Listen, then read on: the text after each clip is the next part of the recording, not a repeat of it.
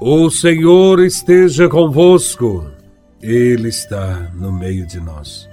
Proclamação do Evangelho de Nosso Senhor Jesus Cristo, segundo São Lucas, capítulo 24, versículos de 1 a 12. Glória a Vós, Senhor. No primeiro dia da semana, bem de madrugada, as mulheres foram ao túmulo de Jesus, levando os perfumes que haviam preparado. Elas encontraram a pedra do túmulo removida, mas, ao entrar, não encontraram o corpo do Senhor Jesus e ficaram sem saber o que estava acontecendo. Nisso, dois homens com roupas brilhantes pararam perto delas. Tomadas de medo, elas olhavam para o chão, mas os dois homens disseram: Por que estáis procurando entre os mortos aquele que está vivo?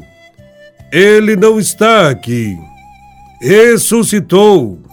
Lembrai-vos do que ele vos falou, quando ainda estava na Galileia.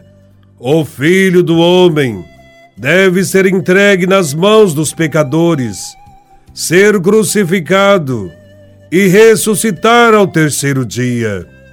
Então as mulheres se lembraram das palavras de Jesus, voltaram do túmulo e anunciaram tudo isso aos onze e a todos os outros.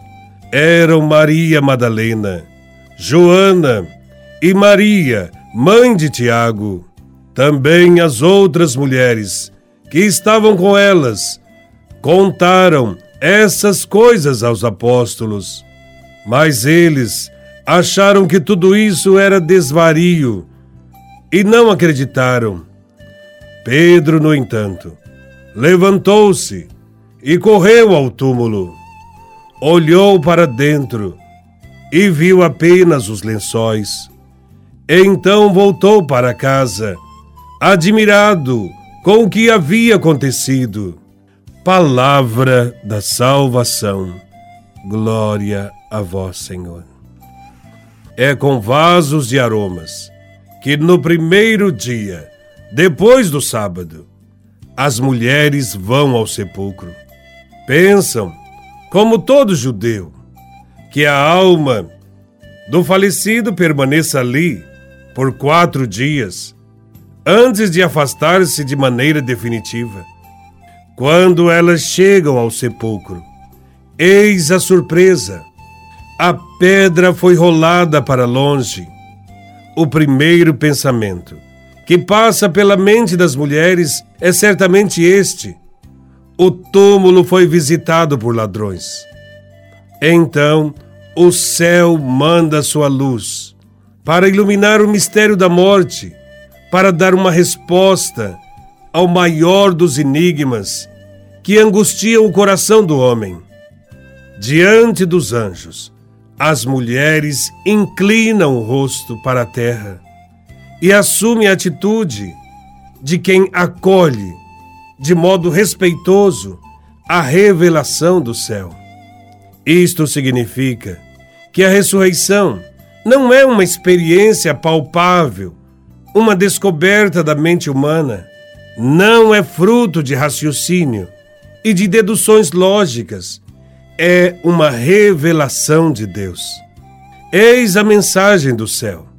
Por que buscais entre os mortos aquele que está vivo? Não está aqui, mas ressuscitou.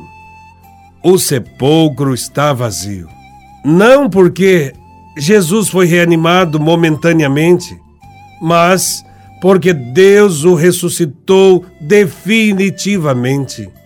Portanto, as mulheres não devem mais procurar Jesus no reino dos mortos. Ele está vivo. Com sua morte, esvaziou todos os sepulcros. As mulheres, como nós atualmente, desejavam ver aquele que pode ser reconhecido só através da fé. e os mensageiros celestes indicam a elas e a nós também a maneira de encontrá-lo. Os anjos dizem: Lembrai-vos de como ele vos disse, quando ainda estava na Galileia. É necessário lembrar Sua palavra. É nessa palavra que a gente pode encontrar Cristo. Então elas se lembraram das palavras de Jesus.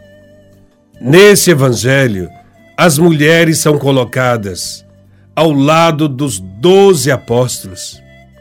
No seguimento de Jesus, que vai pelas cidades e aldeias pregando e anunciando a boa nova do reino de Deus. No dia da ressurreição, elas chegam ao ponto mais alto de sua missão. São as primeiras a deixar-se envolver pela revelação do céu. São as primeiras a recordar-se da palavra. São as primeiras que anunciam a ressurreição. Assim como estas mulheres, também nós devemos testemunhar a ressurreição de Jesus de Nazaré. Testemunhar é bem mais do que acreditar que Jesus está vivo. Testemunhar, neste caso, comporta viver de maneira corajosa, convicta, entusiástica e profética o compromisso pelos valores do reino de Deus, pelos quais Jesus deu a vida. Comporta ser cada dia mais e melhor discípulo daquele que é o caminho, a verdade e a vida. Pedro não acredita nas mulheres, mas inicia o caminho que elas fizeram. Vai primeiro ao sepulcro e ali encontra as faixas. Sua reação, porém, não é mais de incredulidade, mas de maravilha. É o primeiro passo que ele dá em direção à fé. O passo decisivo o dará somente quando Jesus ressuscitado lhes recordar suas palavras e abrir a sua mente para compreender as Escrituras. Que cada um de nós acolha a ressurreição de Cristo e viva neste mundo como um bom discípulo, pregando o reino de Deus. Sempre seguro de que Jesus de Nazaré está no meio de nós até o fim dos tempos. Louvado seja nosso Senhor Jesus Cristo, para sempre seja louvado.